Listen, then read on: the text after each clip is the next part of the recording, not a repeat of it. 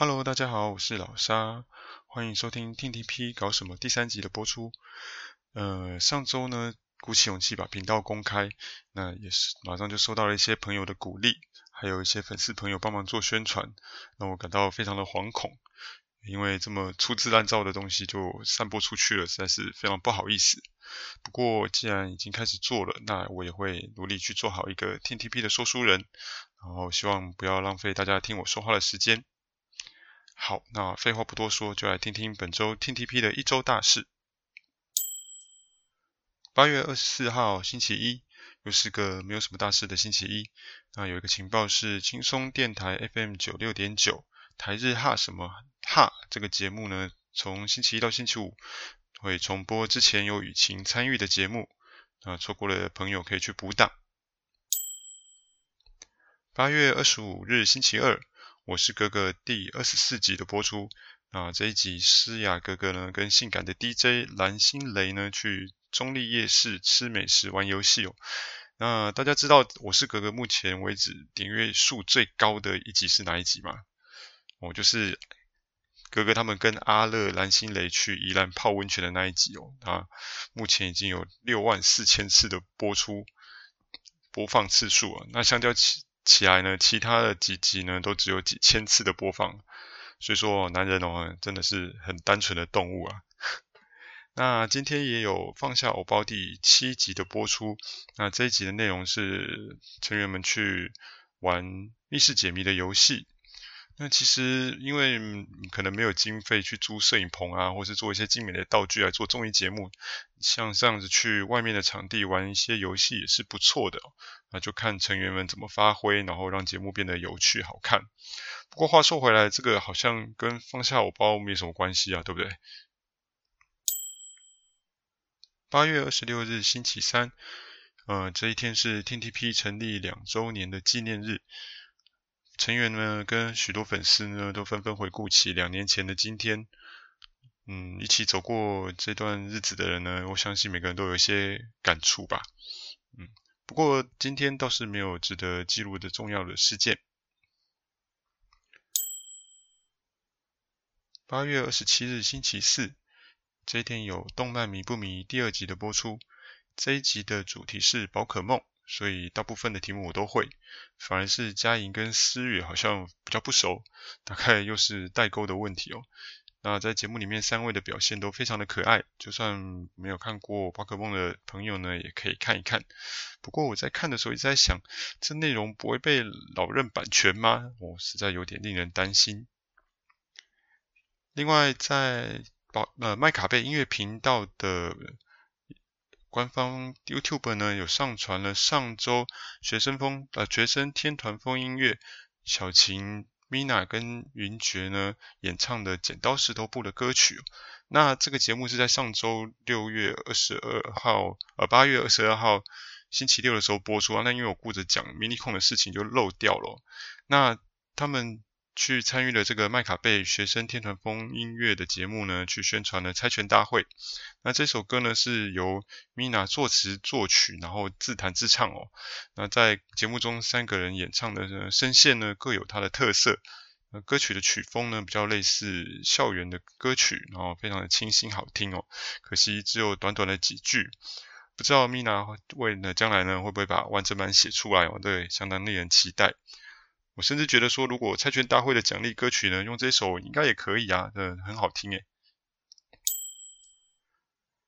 八月二十八日星期五，终于超过半年以上的等待，今天终于公布了四单的主打歌，曲目呢是呜吼呜吼吼，呃，这是一个非常令人意想不到的选择哦，因为这首歌并不是 AKB48 的。单曲主打歌，而是 Team K Reset 公演里面一首非常有特色的歌曲哦。当时是等于是写给秋元才加的专属歌曲，因为他的绰号是大猩猩哦，所以歌曲中呢有他会有模仿猩猩走路啊、敲胸的一些动作，所以这会让大家很好奇说，Team TP 的成员里面到底有谁可以来担任 Center？然后又是要怎么样扮演这个大猩猩呢？这一定要是一个非常没有偶包的成员才有办法做得到，这个大家可以拭目以待。不过呢，因为同时呢，这一首歌也是即将要开始的 Reset 公演里面的歌曲啊，所以有听到一些声音说啊，营运是不是想要省钱啊，把一歌两用这样子。不过《呜吼呜吼吼》这首歌呢是一个非常热热闹欢乐的歌哦，那说不定会有类似像 TTP Festival 的这个效果，所以我们也只能相信营营运的选择哦，看看这首歌能为台湾的观众呢带来什么样的冲击。那今天同时也公布了另外一个非常重大的消息，就是。公布了 Reset 公演的的时间哦，就在于下个月九月十九号、二十号两天。那票价跟 MiniCon 比起来稍微涨了一百元哦，变成了一千元。那从很早就提到原定今年下半年要开始的 Reset 公演，那因为一直都没有消息哦，而且很多人都觉得可能要跳票了，没想到突然就是下下个月就要开始上了。为什么大家会那么意外呢？因为如果说 mini concert 呢是公演的一个演习的话，那从目前各组的表现看来，要直接上 reset 强度这么强的公演，会让大家有很多的疑虑哦。比如说，从成员的歌唱、舞蹈能能力啊、MC 能力、体力，到呃服装的整备、剧场的音控等等，许多的项目都会让人家非常的担心哦。我的看法是这样子，因为公演的难度很高，但是你再怎么准备，也不可能会准备到完美。那既然这个是面对粉丝的公演，那粉丝们对错误的容忍度呢都是很高的。那不如呢就让成员们直接上场，以战养战。那随着公演的进行呢，让我们去看着成员们的进步，这也是一个大家养成系偶像的一个乐趣嘛。不过。可以预期的，首演哦，甚至是前面几场的表现哦，可能会是有点惨烈。那大家就多以包容的眼光去看，并且多给成员还有营运一些鼓励，那让大家可以一起成长。那这两个重磅消息之后呢，另外有一个比较小的讯息就是。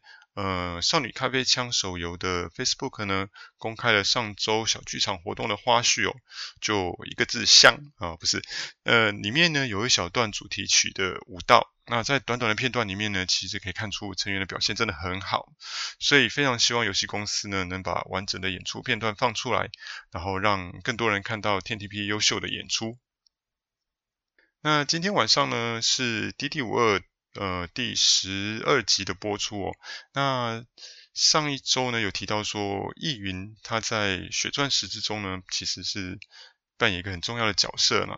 那这一集里面呢，他有看到他又更进了一步哦。虽然他在团体里面算是年纪比较小的，但是他的舞蹈的功力呢，是比其他人来的好。于是呢，他在这集里面看到他可以已经可以站出来呢，去指导修正其他人的舞蹈动作。那他在 TTP 当中呢，我看应该也不曾担任过这样的角色哦，所以你在 DD52 中可以看到他经历了这样子的一个团体的变化，然后也给他带来许多的成长哦，所以我们可以非常期待他未来呢，在 TTP 里面或是在 DD52 里面的表现。八月二十九日星期六，完全娱乐小记者大明星节目。有潘姿怡、刘晓晴、高云珏、郑嘉玉来宣传猜拳大会，这也是布丁郑嘉玉第一次呢去上春外的综艺节目。那比较有趣的一个点是，成员在节目中的名牌啊，米娜竟然是写了姿怡，然后嘉玉呢写的是布丁哦，这跟之前的惯例好像不太一样哦。那可能是因为。我们电梯 B 有两个嘉玉嘛，所以所以就写了布丁这样子。那在节目中呢，他们就是玩小游戏啊，考验彼此的运气啊。到底谁的运气是最好呢？那你们大家自己去看节目。不过比较好奇的一点是，这个猜拳大会啊，总共也不过才开放一百五十个座，一百五十二个座位。那非会员的一般席呢，只有一百个座位。除非呢有直播，让一般其他人来看。不然，到底宣传这个活动的意义在哪里呢？我是有点疑惑。那今天呢，还有一个重要的活动呢，就是林格世代 DD52 的首场演唱会，地点呢在三创园区五楼的 Clapper Studio。那这个场地呢，大约能够容纳七百人哦，据说票都卖完了。那 TTP 的易云呢，跟小晴有参与演出。我是没有进场看表演了，不过我有去外面观察了一下。那来看演出的观众年龄层分布很广，甚至我看到好几对是妈妈带着国小的女儿来看。那整体男女比例呢，大概是一半一半。好，女生感觉起来还稍微多了一点。那看起来这个观众的族群的组成呢，是还蛮健康的，就是各类的人都有，有像偶像仔的啊，也有像那种。会在夜店出现的潮潮男潮女哦，这样子。那这个节目呢，播出到现在不过三个月，照目前看起来其实是非常成功哦，然后吸引到许多不同的人的关注。那我也承认了，我承认我一开始其实并不看好这个节目，因为对制作人之前的一些记录呢不是很欣赏。但是不得不承认，他们真的这个成节目做得非常的成功，也带带起了许多的讨论。那未来呢？这个节目中所出道的团体会怎么样的操作？其实没有办法，现在没有办法预测哦。不过大家可以继续看下去，应该是非常值得一看的。八月三十日星期天，今天 TTP 参与了好客音浪仲夏摇滚音乐会的演出啊，演出的成员有陈诗雅、潘姿怡、邱品涵。蔡雅恩、李佳丽跟藤井麻由，那这是一场少数呢有实况转播，而且现场可以拍摄的演出哦，相当的珍贵。错过的朋友不妨去看一下，呃，到场的粉丝所录的影片哦。那今天表演的三首歌，呃，有 TTP Festival、恋爱幸运饼干跟看见夕阳了吗？在 MC 的部分呢，主持人有有。要求大家要讲客家话，跟大家跟观众打招呼，还蛮有趣的。那表演的部分呢，可以听得出来是有开麦克风，然后成员的表现呢，其实相当不错。那感觉起来，营运最近有在要求成员可以渐渐要去唱现场，我觉得这是一个很不错的趋势哦。希望他们能够继续保持下去。那在今天的演出有一个有趣的插曲哦，就是。有位粉丝呢，在今天早上六点的时候就到达了会场哦。大家知道今天的表演，TTP 上场是下午的六点，也就是说他整整等了十二个小时。那成员们知道的之后呢，就决定呢要送给这个粉丝一个礼物，那是一个大王莲叶造型的一个野餐垫哦。我看目测起来尺寸还蛮大的，大概有直径八十公分吧。然后上面还有六位成员的签名哦，是一个诚意满满的礼物。那主持人呢，就让诗雅下台啦，然后亲手将这个礼物交给粉丝，然后一起合照留念。好，拍完照之后呢，主持人问说：“诶，要握手吗？”就没想到那个粉丝竟然直接就拒绝了，还还说：“诶，这个规定不可以握手的。”所以诗雅就马上接着说：“对对对，因为我们有握手会嘛。”那主持人就说：“啊，那我跟你握手好了。”啊，两个握完之后呢，那个粉丝还。做事想要跟主持人拥抱一下，那整个场面很欢乐。那台上的成员跟台下的粉丝都笑得很开心。嗯，今天有看直播的人应该都知道，那位拿到礼物的幸运儿呢，就是知名的粉丝塔瓦哥哦。那我就想，嗯，粉丝应该也可以算是 TTP 历史的一部分吧。所以我在这边聊一下粉丝的事情，应该还算合理。那所以就跟大家介绍一下塔瓦哥这位，呃。是不只是知名粉丝哦，可以算是传奇粉丝了。那他呢，最为大家所知道的事迹呢，就是他大量，甚至说是巨量的购买了单曲的 CD 哦。如果我的情报正确的话，他所购买的 CD 呢，可能占了整个 CD 销售量的十分之一。那 TTP 的粉丝不算多，但整个呃三单握手会也有将近一千人左右参与哦。那他一个人就占了十分之一，就知道这个数字有多可怕。那在握手会现场看到了那个一整箱的握手券哦，就仿佛看到了像世界奇观一样。就所以大家常常在会开玩笑说哦，不是塔瓦哥排队去握成员哦，应该是塔瓦哥自己开一列让成员过来握才对哦。不过这当然是玩笑话啦。那塔瓦哥呢的事迹不只是这样子哦，其实他对成员是非常非常的呵护的。那常常看他在。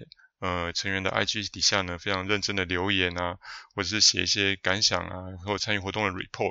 那他的文字呢，非常的温柔细腻哦，跟他那个粗犷的外表有点不太一样哦。呃，塔瓦哥，如果你听到不要生气，你很帅，呃，超帅的，真的真的。